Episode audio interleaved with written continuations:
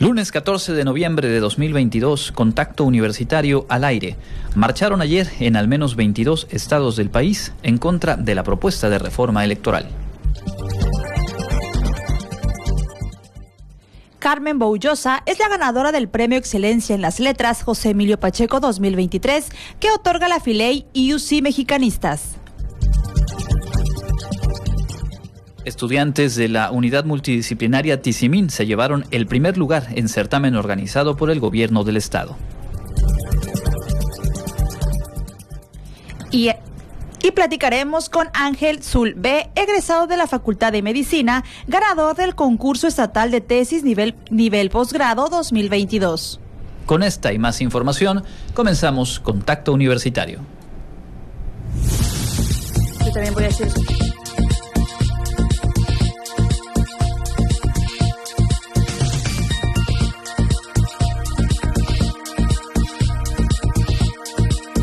Contacto Universitario.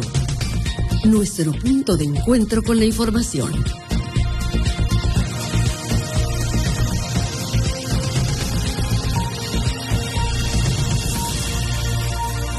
Contacto Universitario.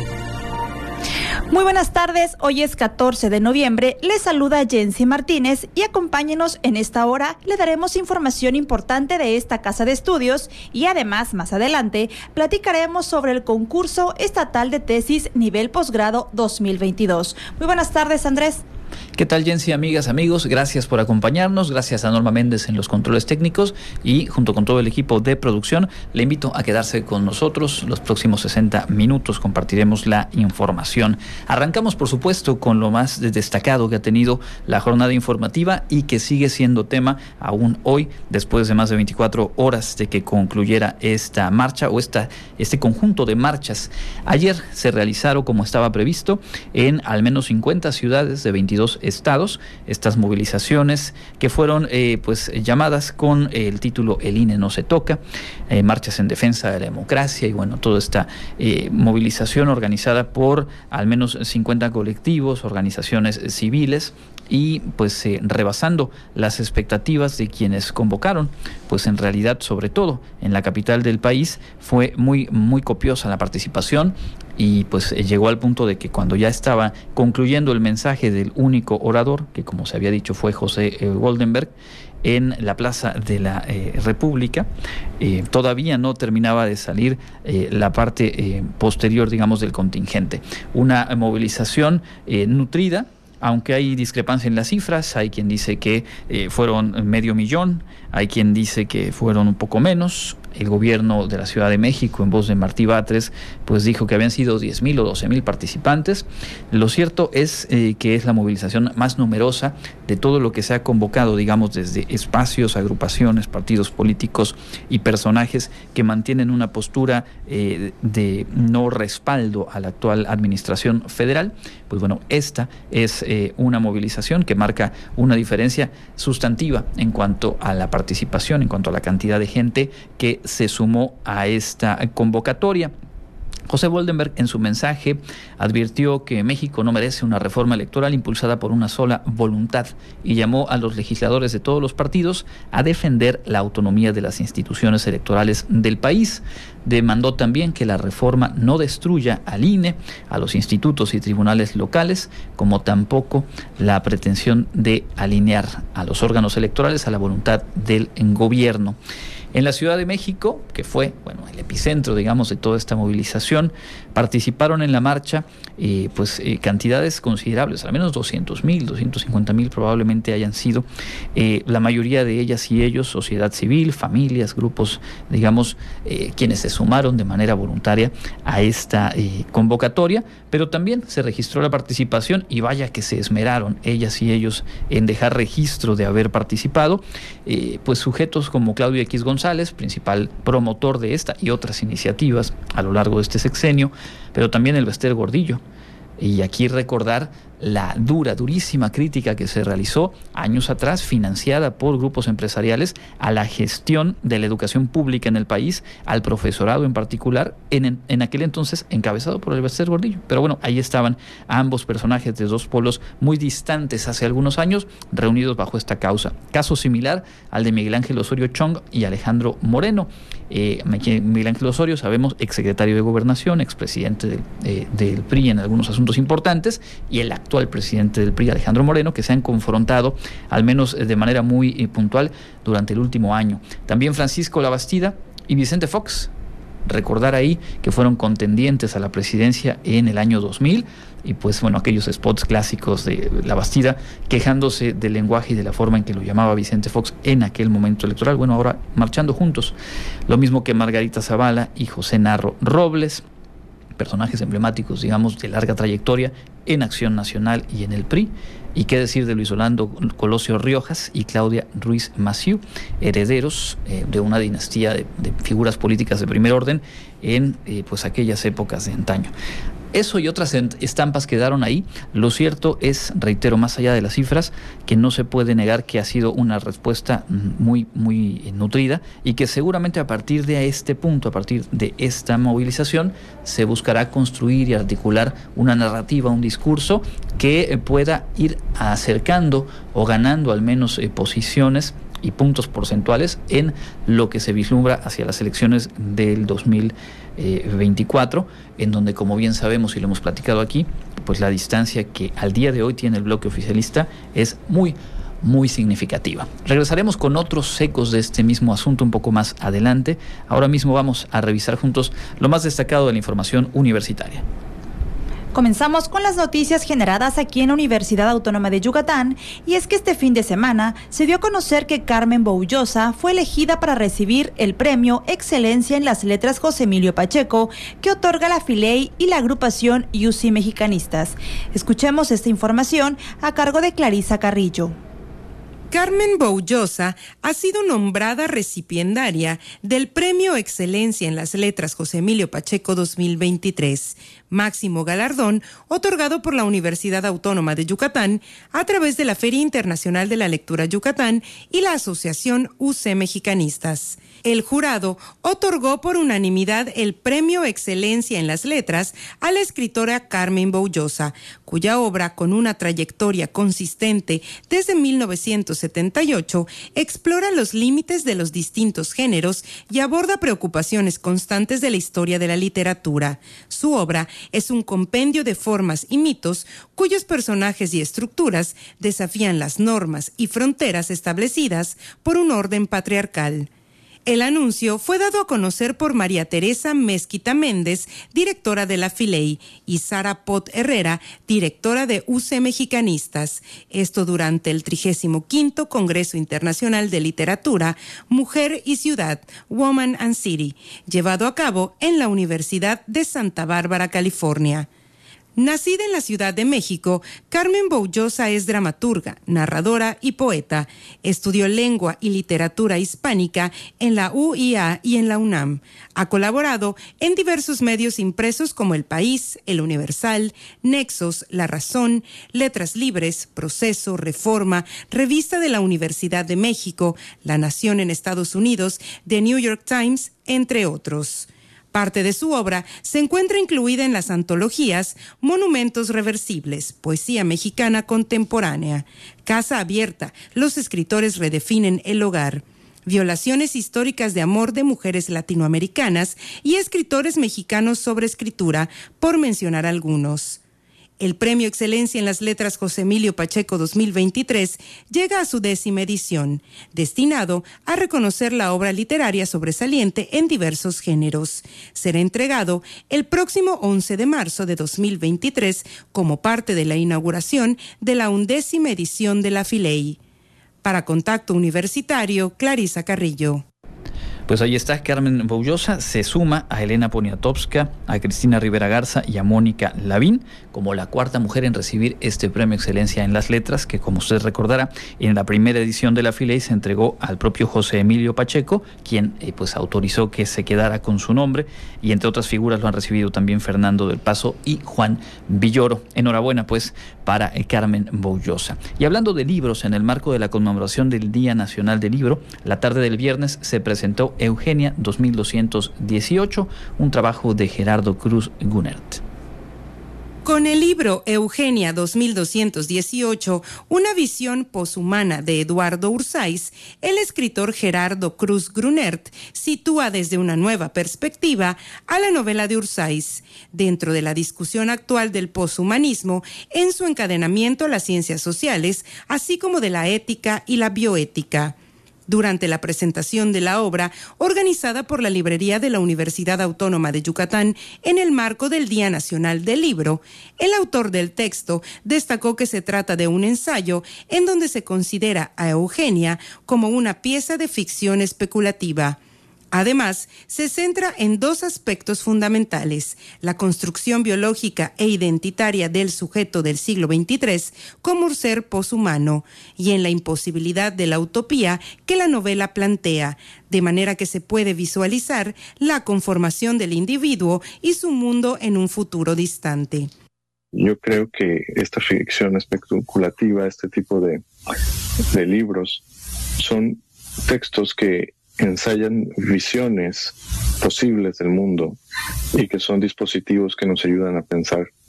Esto es lo que nos decían estos pensadores de Rida, Foucault, eh, la posibilidad de ver más allá de, las categorías eh, que han funcionado para cierta parte de la humanidad muy bien y que han mantenido eh, en una situación de precariedad y de abuso a otra población. Entonces creo que, la literatura entonces deja de ser un, un, momento de, de, beneplácito, de, de, placer lector simplemente y se convierte en un dispositivo de pensamiento eh, tan válido y tan útil como otros dispositivos, como el dispositivo eh, filosófico, ¿no? Por ejemplo, o, o la historiografía misma detalló que su libro propone un análisis del corpus de la ciencia ficción del siglo XX a través de los principios modernos del género, siguiendo la línea de críticos revisionistas como Darko Subin. Por último, recordó que Eugenia, esbozo novelesco de Costumbres Futuras de 1919, fue escrita por el autor cubano-mexicano Eduardo Ursáis Rodríguez. Fue la obra que inauguró el género de la ciencia ficción en México. La trama se sitúa en la ciudad ficcional de Villa Utopía, que evoca a la ciudad mexicana de Mérida en el año 2218. El libro Eugenia 2218, una visión poshumana de Eduardo Ursáis, de Gerardo Cruz Grunert, se encuentra disponible en la librería Wadi, ubicada en el Centro Cultural Universitario, en la calle 60, número 491A por 57 del centro de Mérida, o a través de www.librería.wadi.mx. Para Contacto Universitario, Clarisa Carrillo. Cambiamos de tema porque alumnos de la unidad multidisciplinaria Tizimín resultaron ganadores de uno de los certámenes estatales que se realizaron en el encuentro Yucatán I6. Luis Eduardo Mucul Chimal, Felipe Lugo Polanco, Merly Guadalupe Jiménez, Carlos Manuel Cigarroa Conrado, Christopher Arturo Rajón Polanco y Eric Humberto Avampech integran al equipo Stardust, ganador de la primera edición del Capture the Flag Yucatán I6. Todos ellos son estudiantes del séptimo semestre de la licenciatura en Ingeniería de Software en la Unidad Multidisciplinaria Tizimín y tras varios retos se coronaron durante el Yucatán I6, evento organizado por el Gobierno del Estado a través de la Secretaría de Investigación, Innovación y Educación Superior fue el pasado 9 de noviembre cuando los jóvenes, en compañía de su asesor, el maestro Michel García García, llegaron al Centro de Convenciones Yucatán Siglo XXI para participar en la primera etapa donde lograron concluir todos los retos en menos de tres horas. Para el 10 de noviembre, el equipo Stardust se declaró ganador luego de lograr identificar y reportar de manera correcta problemas como Broken Authentication, Local File Inclusion, Secret Token, cross-site scripting, entre otros. Tras una prueba de desempate, lograron colocarse en el primer lugar. Cabe resaltar que el Capture the Flag está dedicado a las tácticas, técnicas y procedimientos de hacking ético para identificar y explotar vulnerabilidades físicas y digitales en diversas aplicaciones. Para Contacto Universitario, Karen Clemente. Pues felicidades y aprovechamos para enviar un saludo a eh, este equipo y a toda la comunidad de la unidad multidisciplinaria Tizimín. Llegamos hasta ahí en el 94.5 de FM. En otras cosas, en la Facultad de Psicología se revisaron algunos de los retos que enfrenta la psicometría en la actualidad. Para tener una buena psicometría, estudiantes y especialistas deben actualizarse con las nuevas formas de medición y se debe plantear una educación multidisciplinaria para aprovechar áreas como la informática, programación y matemáticas, señaló Alejandra Domínguez Espinosa, profesora e investigadora de la Universidad Iberoamericana. Durante su conferencia Nuevos Retos en Psicometría, realizada como parte del 50 aniversario de la Facultad de Psicología de la UADI, destacó que de no hacerlo, esta rama quedará fuera de las manos de especialistas. Uno de los problemas que compartimos todas las universidades actualmente en México es que no estamos incorporando habilidades, habilidades que nos permitan manejar este tipo de información. O sea, digamos que, pues sí, nos dan estadística, pero a mí no me dieron programación. Yo no estoy dando programación en el currículum de la licenciatura. Ni siquiera se me ocurre a lo mejor este, acercarme a hacer eso este, con, mis, con mis autoridades. ¿Por qué no? Si lo que estamos viendo es lo que se avecina. O sea, no podemos, no podemos tener un problema y esperar a que a alguien se le ocurra incluir en los planes de estudio. O sea, creo yo que como gremio pues tendríamos que pensar seriamente en encontrar maneras dinámicas si queremos eh, eh, tener esto, ¿no? Y es que explicó que con la llegada de la tecnología muchos de los psicólogos pasaron a hacer test o encuestas de manera manual a digital, pues esto les permite generar varios cuestionarios a la vez, procesar los resultados de manera más rápida y con menores costos. Aunado a esto, están los análisis o mediciones de acuerdo con las publicaciones que se realizan en redes sociales o por las búsquedas en Google. Esto es aprovechado por otras personas para realizar mediciones sin las características fundamentales de la psicología. Todos estos ejemplos que les estoy dando, ¿qué nos están señalando? ¿Podemos única y exclusivamente seguir con nuestra tradicional lápiz y papel? ¿Podemos dejar de lado la investigación en las redes sociales? Yo creo que la respuesta es que no. No estamos sustituyendo uno por otro. Creo que todavía no estamos ahí. Pero no podemos obviar lo que es obvio, vaya la redundancia, ¿no? O sea, creo yo que tenemos modelos psicométricos que funcionan, pero funcionan en cierto en cierto esquema. Pero necesitamos otros modelos psicométricos que nos apoyen en, en el entendimiento, más que explotación, en el entendimiento de estos modelos. Para el contacto universitario, Karen Clemente. Y antes de cerrar este bloque, compartimos la invitación para una carrera conmemorativa de la Preparatoria 2. Escuchemos. La Escuela Preparatoria 2, en el marco de las actividades del centenario de la Universidad Autónoma de Yucatán y el 45 aniversario de este plantel, invita a participar en la carrera Prepa 2 por siempre, esto con el objetivo de promover actividades físicas, deportivas y recreativas que permitan potenciar los hábitos y estilos de vida saludables, esto hacia una mejor calidad de vida de la comunidad interna y externa de la dependencia. El próximo 10 de diciembre, a las 7 de la mañana, se realizará esta carrera caminata, con un recorrido de 5 kilómetros, teniendo como salida y meta la Escuela Preparatoria 2. En ella pueden participar estudiantes, egresados, personal académico, administrativo, manual y familiares del personal de la escuela. El cupo estará limitado a 300 participantes. El primer lugar por cada categoría, ya sea varonil o femenil, se llevará como premio un pavo y medalla, mientras que el segundo y tercer lugar se les entregarán medallas distintivas para cada categoría. Las inscripciones tienen un costo de 250 pesos y dieron inicio el 8 de noviembre. Finalizarán el próximo 2 de diciembre. Para inscribirse, se deberá descargar la ficha de registro y pagar en ventanilla bancaria, cajero o transferencia. Esta otorga el derecho a hidratación, asistencia médica básica, camiseta alusiva a la carrera y el derecho a un número como participante. Si desea obtener más información sobre la convocatoria, esta se encuentra en el Facebook de la Escuela Preparatoria 2 UADI.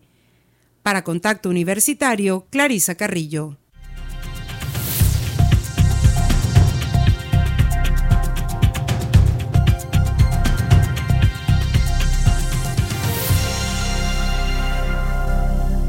Y ya estamos de vuelta en nuestra sección de contacto directo y el día de hoy nos acompaña el egresado de la Maestría Institucional en Ciencias en la Salud, Ángel Zulbe, ganador del Premio Estatal de Tesis Yucatán Nivel Posgrado 2022 en el área de Medicina y Ciencias de la Salud.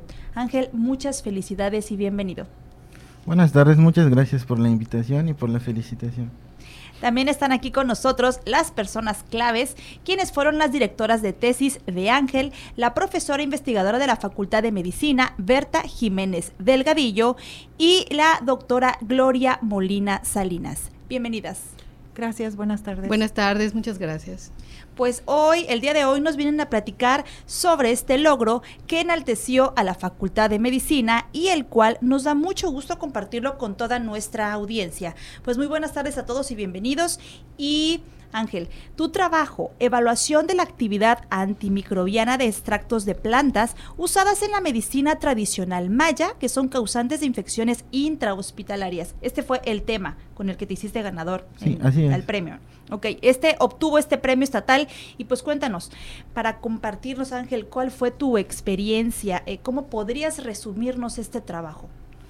Bueno, pues a manera de resumen, pues es una experiencia eh, primero, primero que nada personal muy importante porque me permitió desempeñarme eh, pues de manera profesional, aprender más acerca de las ciencias de la salud, de la investigación científica y se resume en que es muy importante continuar con la investigación en las ciencias de la salud, contribuir al conocimiento científico y en particular contribuir a la revalorización de la flora medicinal maya como una fuente potencial de componentes con aplicaciones como en este caso en las ciencias de la salud. Tocaste un tema importante que son las infecciones intrahospitalarias. ¿Podrías platicarnos qué son estas infecciones? Sí, así es. Este, las infecciones intrahospitalarias pues son aquellas que son causadas por agentes eh, causales que pueden ser muchos, por ejemplo, virus, hongos, pero en particular en los hospitales son causadas por bacterias. En este caso, el grupo ESCAPE eh, es un grupo de bacterias que están ampliamente documentadas como los principales agentes causales de infecciones y además que este grupo de bacterias pues poseen altos niveles de resistencia a los fármacos o los tratamientos que están actualmente usándose en el ámbito hospitalario.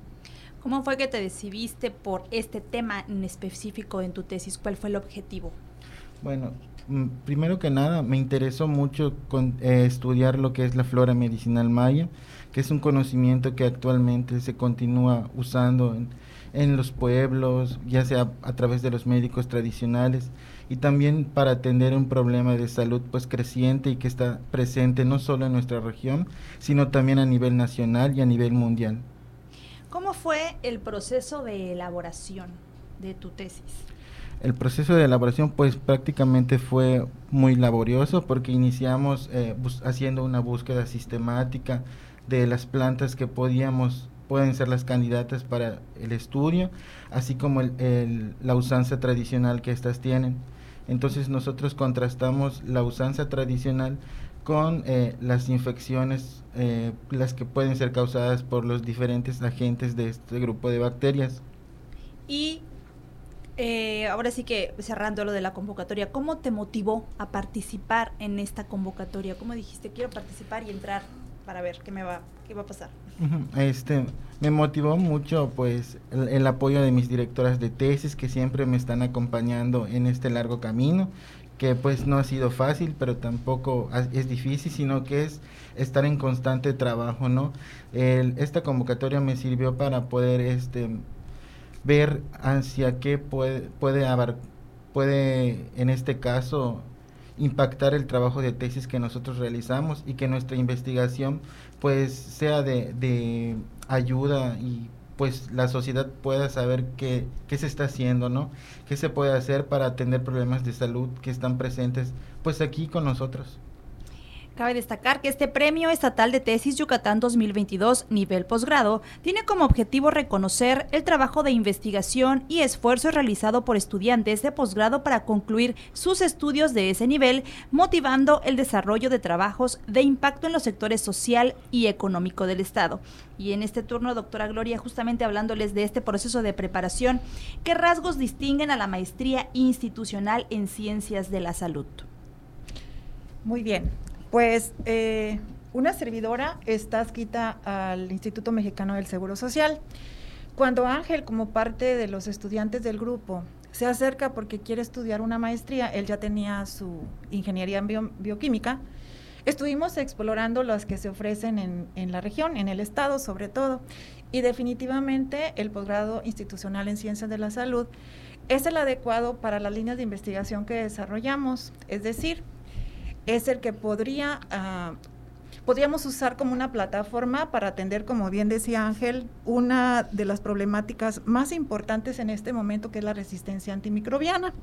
Entonces, por un lado está la prevención, pero en el abordaje de la necesidad de nuevos antibióticos y él, como un chico eh, originario de Maní, creyente y usador de la medicina tradicional en casa, pues sumamos eh, este, digamos que las diferentes vertientes y contactamos a la doctora Berta Jiménez, que es profesora de la UADI, para invitarla a colaborar en el proyecto y entonces se desarrolló eh, en colaboración, es un macro proyecto donde Ángel es el primero de los estudiantes, se está desarrollando el proyecto y entonces en sinergia de la profesora de la UADI y una servidora con el estudiante que ahorita está aquí acompañándonos, pues empezamos a explorar el potencial de esas plantas de uso tradicional en la región para afecciones, signos y síntomas sugerentes de infecciones, eh, sobre bacterias que son un problema prevalentes en los hospitales, de las cuales los pacientes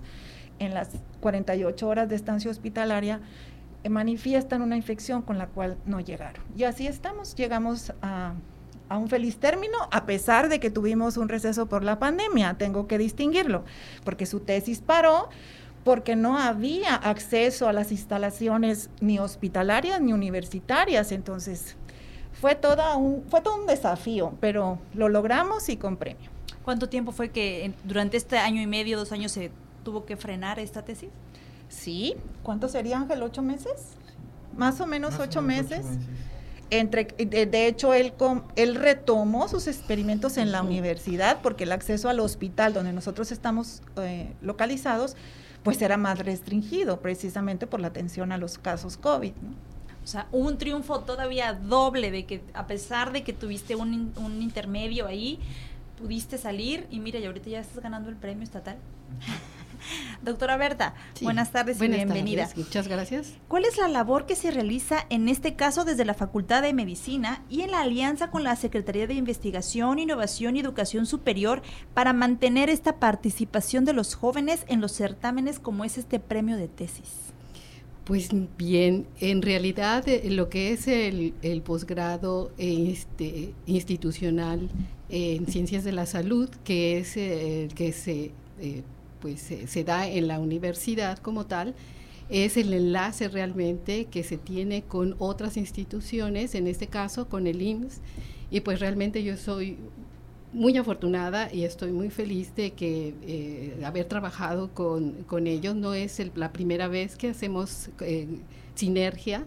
Y, y, en realidad así es como muchas veces el, eh, pues la oferta del posgrado institucional de salud eh, que, no nada más se conforma por la Facultad de Medicina, sino está la Facultad de Medicina, la Facultad de Odontología, eh, el Centro de Investigación Regionales y de Yonoguchi, em, Enfermería, que son todas estas instituciones, estas dependencias que forman parte de este, de este posgrado. Y es así como se pues amplifica, ¿no? Eh, este, con sinergia con otras instituciones, la calidad y, pues la formación de estudiantes para que realmente este, se cumpla el objetivo por el cual fue hecho este premio, ¿no? que es eh, pues reforzar y, la participación de estudiantes para que hagan investigación y que se titulen por tesis y creo que eh, la, el crecimiento de los estudiantes es mucho. Me tocó ver a Ángel desde el inicio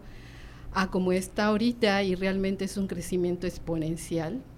Y pues creo que la sinergia que se dio entre el Instituto Mexicano del Seguro Social y en este caso la Facultad de Medicina fue muy, muy bueno, porque aquí se tiene el resultado, claro, ¿no? Claro. ¿Y cuánto tiempo llevan desde la Facultad de Medicina impulsando y motivando a las generaciones de jóvenes a unirse a este tipo de proyectos? Pues esto es eh, años de siempre.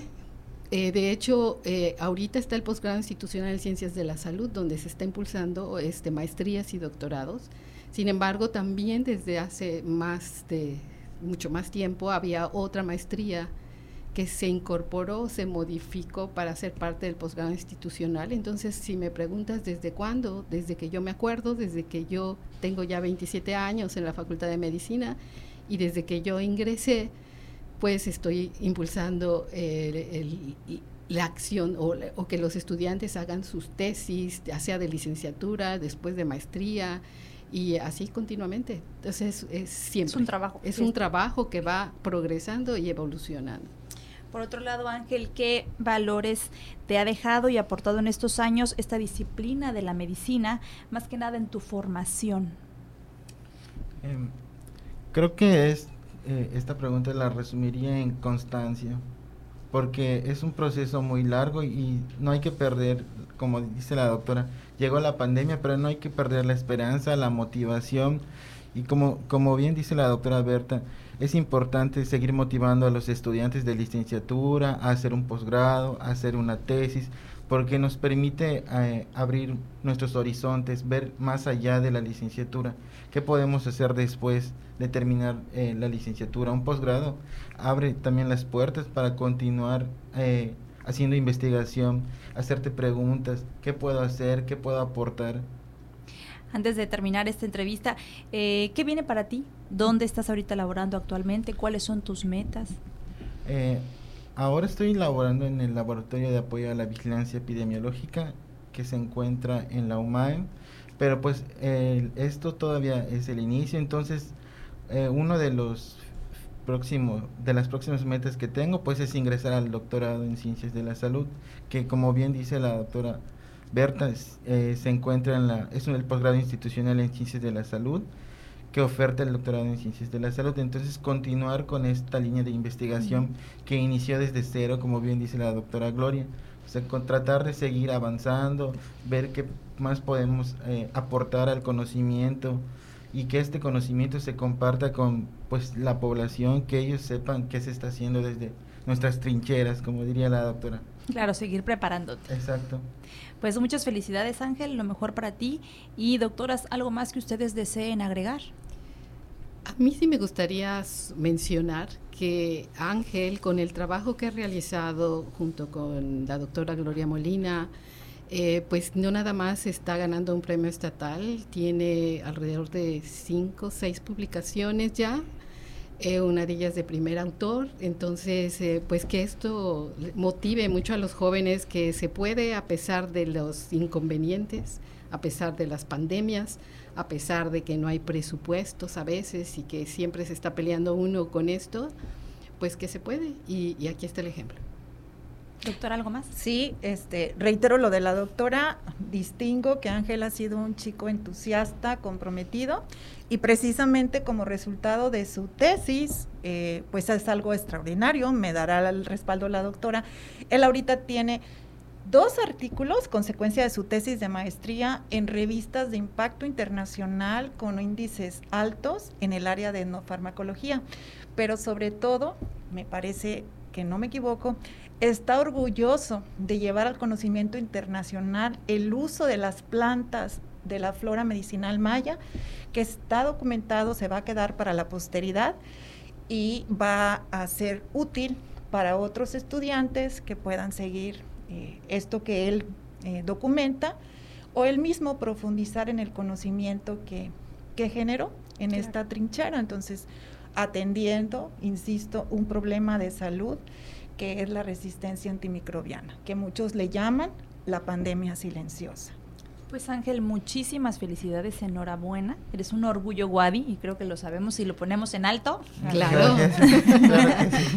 Muchas felicidades. Hoy estuvieron con nosotros Ángel B, ganador del Premio Estatal de Tesis Yucatán Nivel Posgrado 2022, la doctora, la profesora investigadora de la Facultad de Medicina Berta Jiménez Delgadillo y la doctora del IMSS Gloria Molina Salinas.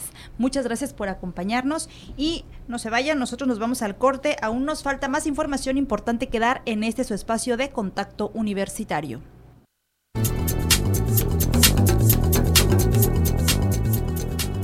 El Comité Institucional para la Atención de Fenómenos Meteorológicos Extremos de la UADI informa que este lunes 14 de noviembre tenemos clima caluroso. La máxima temperatura estará en 34 grados Celsius y la mínima será de 16 grados en el amanecer de mañana martes.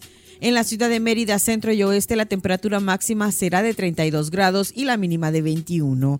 En la costa se esperan temperaturas máximas de 31 grados y mínimas de 22, con cielo mayormente despejado. En el sur y sureste del estado, la temperatura más alta será de 34 grados y las mínimas de 16. El cielo estará mayormente despejado. En el este y noreste de Yucatán tendrán como máximo 34 grados y una temperatura mínima de 18. Para Contacto Universitario, Elena Pasos.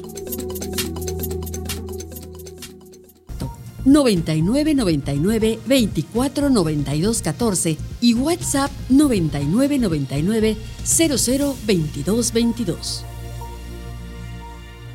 Estamos de vuelta en contacto universitario en esta emisión de inicio de semana. Son las 14 horas con 39 minutos y hoy 14 de noviembre se conmemora el Día Mundial de la Diabetes. Por lo tanto, es necesario recordar que nuestro país ocupa el séptimo lugar a nivel mundial por el número de personas que tienen diabetes mellitus tipo, tipo 2. Son alrededor de 14 millones de enfermas y enfermos y en las siguientes dos décadas se podría duplicar esta cifra. En solo 20 años podrían ser 28 millones de personas enfermas en nuestro país con diabetes y esto incluye obviamente las complicaciones graves. El coordinador del Centro de Atención Integral de Pacientes con Diabetes del Instituto Nacional de Ciencias Médicas y Nutrición, Sergio Hernández Jiménez, señala que es un problema que sigue en aumento y que de mantener esta tendencia puede colapsar cualquier sistema de salud. Como sabemos, la diabetes, la diabetes mellitus tipo 2 se asocia con el sobrepeso y la obesidad condición con la que viven ya de por sí más del 70% de las y los adultos en nuestro país. También es la segunda causa de muerte prematura, la diabetes, y debido a la pandemia de COVID-19 se registró un aumento de 50% en las defunciones que pasaron de 104.352 en el año 2019 a 151.019 en el año 2020. El año pasado se registraron 140.729 decesos, de acuerdo con datos del INEGI. Obviamente es un llamado que es oportuno y es necesario para todas y, y todos, tengamos o no alguna sospecha tiene que ver con nuestros hábitos, con nuestra alimentación, con nuestra forma de cuidar y mantener nuestro bienestar. Así que bueno, ahí esta perspectiva no muy optimista, pero bueno, puede, reitero, ser oportuno el llamado para que cada uno y cada uno modifiquemos y hagamos lo posible por evitar eh, tener diabetes o si vivimos con ella, pues obviamente mantener las mejores condiciones de salud posible. Vamos a escuchar a continuación lo más destacado de la información local. Elena Pasos nos lo presenta.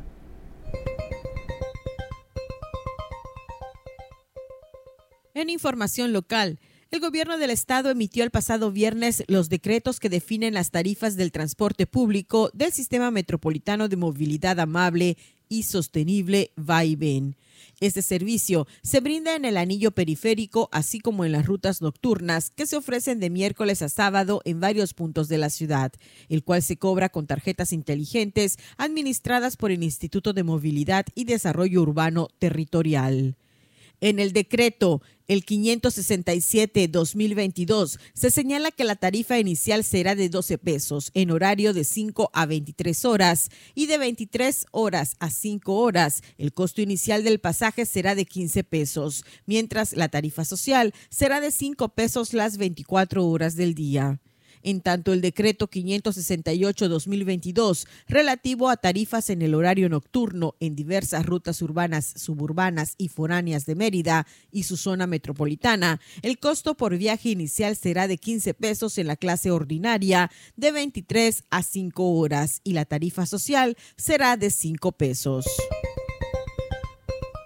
La Dirección del Catastro del Gobierno del Estado propuso actualizar los valores catastrales en todo Yucatán para fortalecer la recaudación por el impuesto predial el próximo año. De cara a la presentación de las leyes de ingresos 2023 ante el legislativo local, la dependencia informó que entregó a los 106 ayuntamientos una propuesta de proyecto de zonificación catastral y una sugerencia sobre las tablas de valores unitarios de suelo y de construcción, con el objetivo de actualizar los valores catastrales y fortalecer la recaudación. Cabe señalar que el próximo 25 de noviembre vence el plazo para que los alcaldes presenten sus iniciativas de leyes de ingresos 2023 al Congreso local y a su vez la instancia legislativa tendrá de plazo hasta el 15 de diciembre para aprobarlas. En el marco del Día Mundial de la Diabetes que se conmemora este 14 de noviembre, especialistas del Instituto Mexicano del Seguro Social en Yucatán reiteran algunas recomendaciones para prevenir y evitar situaciones de riesgo que pudieran generarse debido a esta patología. La doctora Gabriela Canché Briseño, coordinadora auxiliar de atención médica, explicó que la diabetes es una enfermedad metabólica crónica, la cual se desencadena cuando el páncreas no es capaz de producir suficiente insulina, hormona que regula el nivel de glucosa en la sangre o cuando el organismo no la puede utilizar en forma eficaz. Por lo tanto, sin los cuidados y tratamientos correspondientes puede generarse diversas complicaciones. Para controlar o prevenir la diabetes, se recomienda aprender a comer saludable, es decir, seguirle una alimentación balanceada, evitar refrescos, jugos embotellados y comida rápida, cuidar el tamaño de las porciones y cantidad de los alimentos, así como realizar actividad física. También se sugiere programar chequeos médicos preventivos mínimo una vez al año. Para Contacto Universitario, Elena Pasos.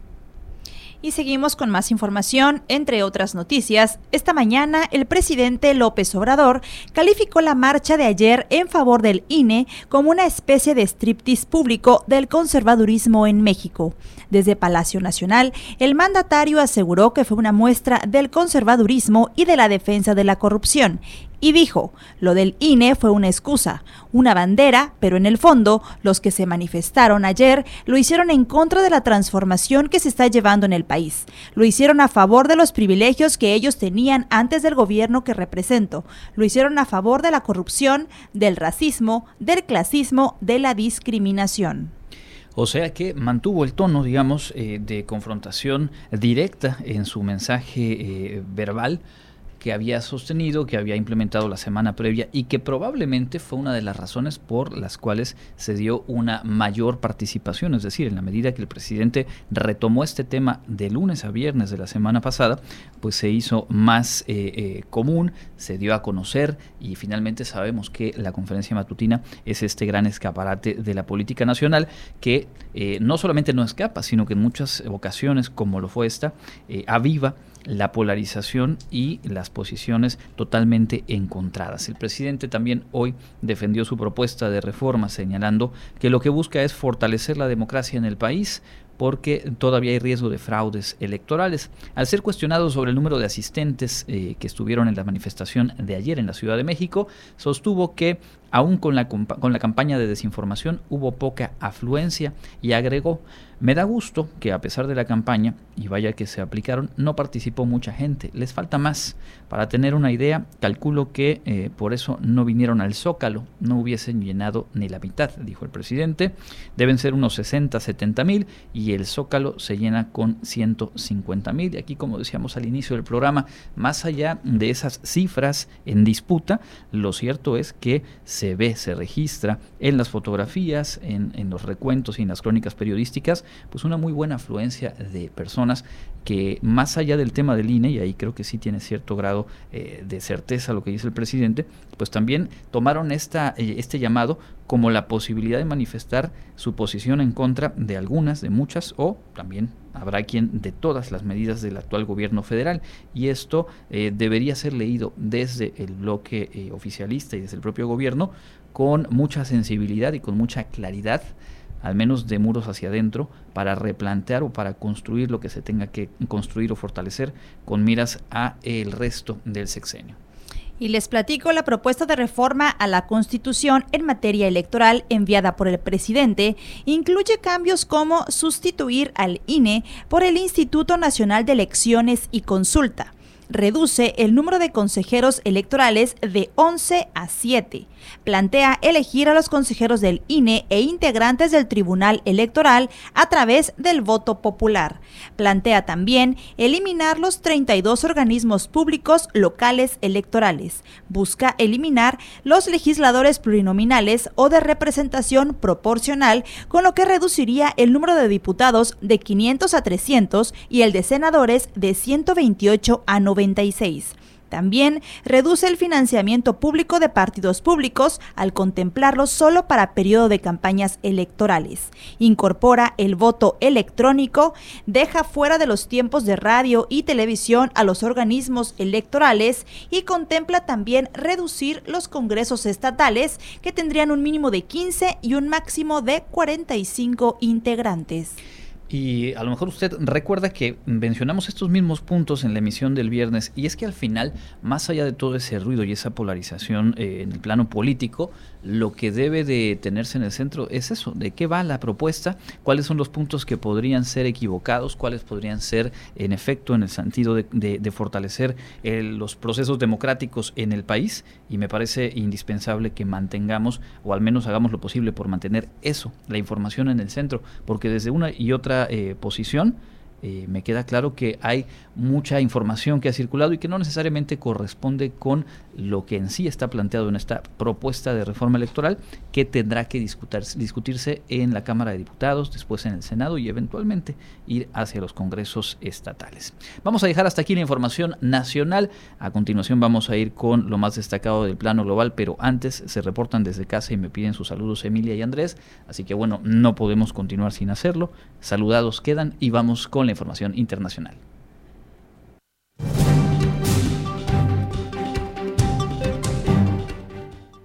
En el ámbito internacional, la Asamblea General de las Naciones Unidas aprobó este lunes una resolución que pide hacer a Rusia responsable por violar la ley internacional al invadir Ucrania y que le pague reparaciones al país atacado.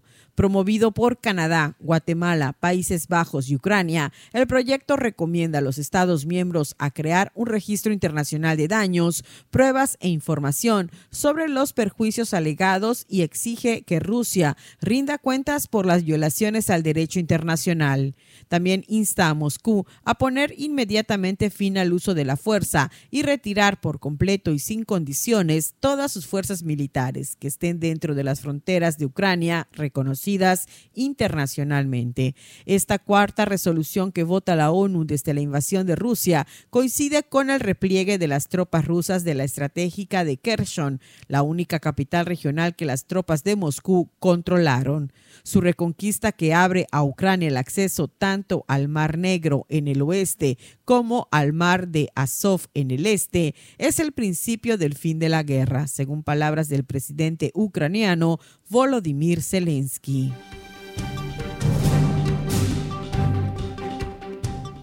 El gigante de la tecnología Amazon, donde trabajan en torno a 1.5 millones de personas y una de las mayores empleadoras de Estados Unidos, planea despedir aproximadamente 10 mil trabajadores a partir de esta semana, adelantó The New York Times. Este sería el mayor recorte en la historia de la compañía y representaría aproximadamente el 3% de los empleados corporativos de Amazon y menos del 1% de su plantilla laboral global de más de 1.5 millones. Los recortes se centrarán en la organización de dispositivos de Amazon, incluida la asistente de voz Alexa, así como en su división minorista y en recursos humanos. Si se dan los despidos, Amazon sería la última compañía en unirse a la larga lista de tecnológicas que optaron por despidos masivos. Este mes, Meta, compañía matriz de Facebook, Instagram, WhatsApp y Messenger, anunció que despedirá a 11 mil el 13% de su plantilla. Elon Musk, el nombre más rico del mundo y el nuevo propietario de Twitter, despidió a la mitad del personal de una plantilla de unas 7.500 personas en todo el mundo. Para Contacto Universitario, Elena Pasos.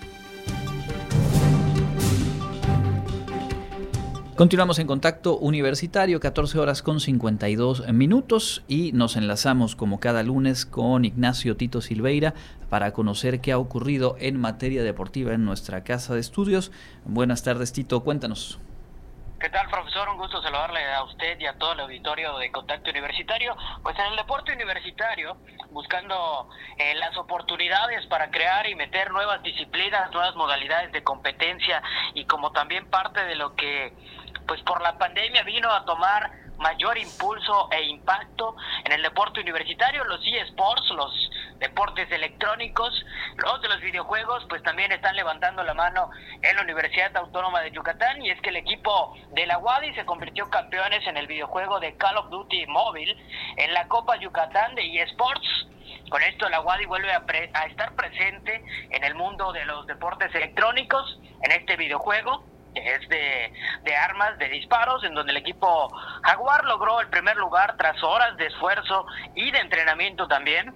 Los integrantes del equipo campeón son Jonathan Alejandro Hernández, Ken de la Facultad de Matemáticas, Miguel Ángel Mendoza Dávila de la Facultad de Economía, Daniel Enrique Galvez Saavedra, Jesús Alberto Valencia Van y Rosana Guadalupe Canché, estos tres de la Facultad de Contaduría y Administración. Y así fue como los jaguares se proclamaron pues, monarcas de esta competencia, un evento que comenzó en el mes de septiembre y que en un formato online, hasta siendo el 10 de noviembre, pudieron presentar a sus similares de manera presencial.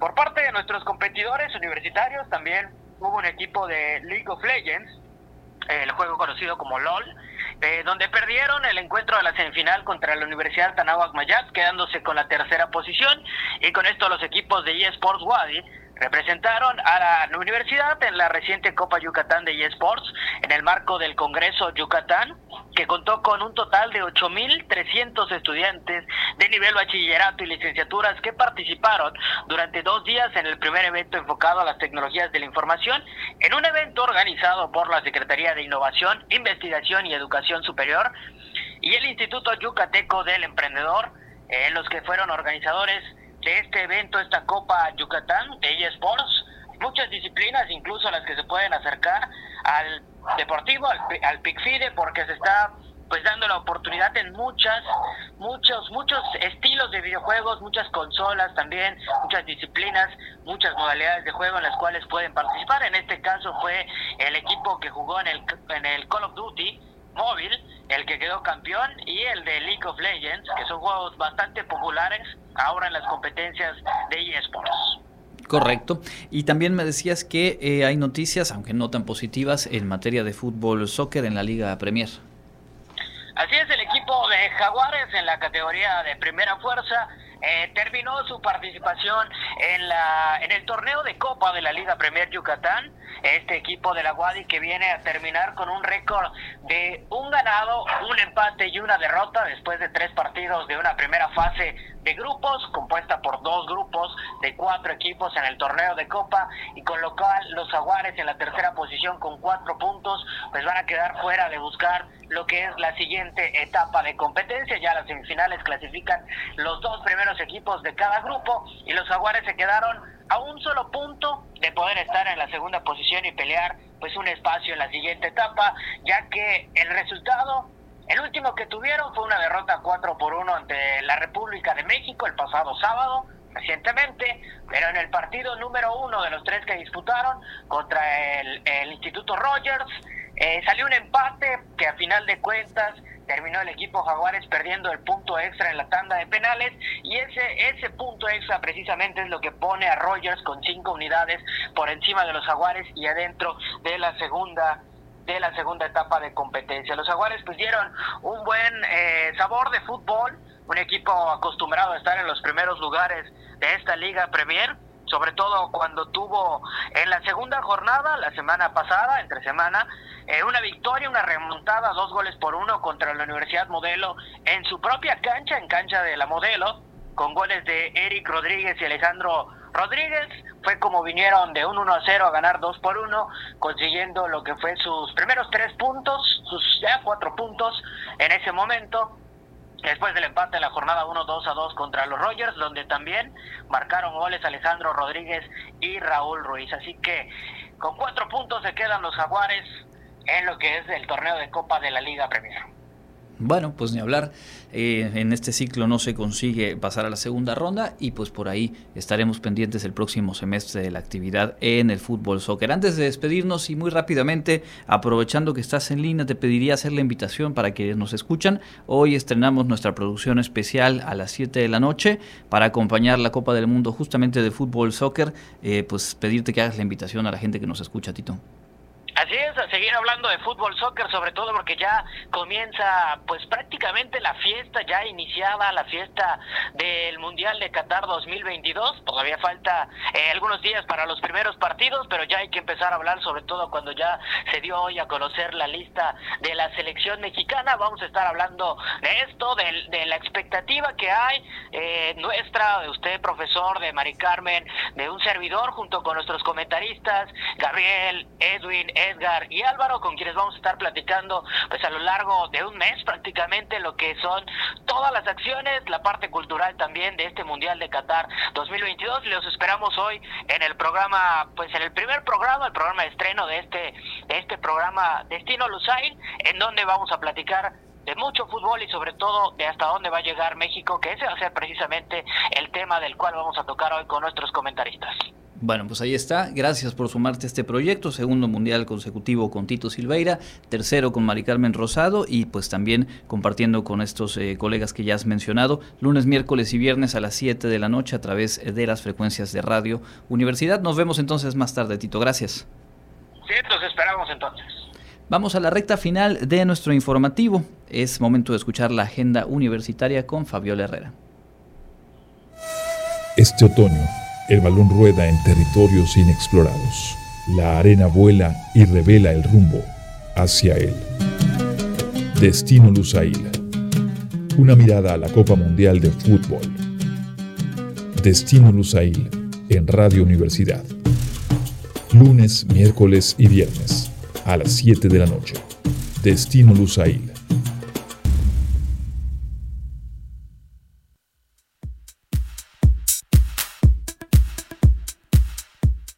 Amigos, ya estamos listos con la información de la agenda universitaria. La Facultad de Enfermería de la Universidad Autónoma de Yucatán, a través de la Unidad de Posgrado e Investigación, le invitan este 30 de noviembre a las 11 horas al decimotercer Seminario de Investigación Miércoles Conciencia y a compartir con los maestros Sheila Mariela Cobb y Didier Francisco Aque-Canul con la presentación del libro Promoción de la Salud, Experiencias de Investigación para el Bienestar Colectivo. Si quieres más información, escribe un correo a posgrado.enfermería.correo.wadi.mx. Te invitamos a ser parte del espectáculo Escricri que presentará el grupo universitario Atril 6 y el grupo de teatro de la Universidad Autónoma de Yucatán y que se llevará a cabo el día 30 de noviembre a las 19 horas en el Centro Cultural Universitario. Adquiere tus boletos en la Fundación Wadi, calle 76 por 41 y 43 Centro. La Facultad de Medicina te invita a su diplomado Envejecimiento, una mirada interdisciplinaria, con 160 horas. Inicia el 22 de noviembre. Más información la puedes consultar en la página de Facebook Facultad de Medicina. Te invitamos al curso híbrido Gestión de Crisis Alimentaria, Fraude Alimentario, Continuidad Comercial que iniciará el 18 de noviembre. Para mayor información puedes escribir al correo educacioncontinua.fic.wadi.mx. El Centro Institucional de Lenguas abre las nuevas fechas para la administración del examen TOEFL. La próxima será el día 18 de noviembre.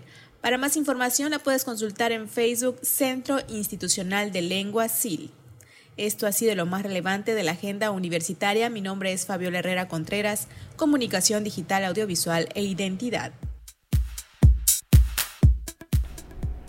Y con esto llegamos al final de nuestra emisión. Agradezco que nos hayan acompañado y les recuerdo que mañana a las ocho y media tenemos emisión matutina con Elena Pasos Enríquez y a las 2 de la tarde les espero de vuelta con más información.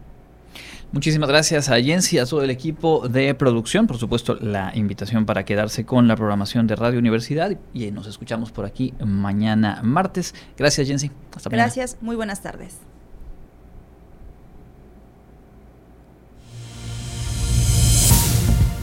Contacto Universitario, nuestro punto de encuentro con la información. Una producción de la Coordinación de Comunicación Institucional de la Universidad Autónoma de Yucatán.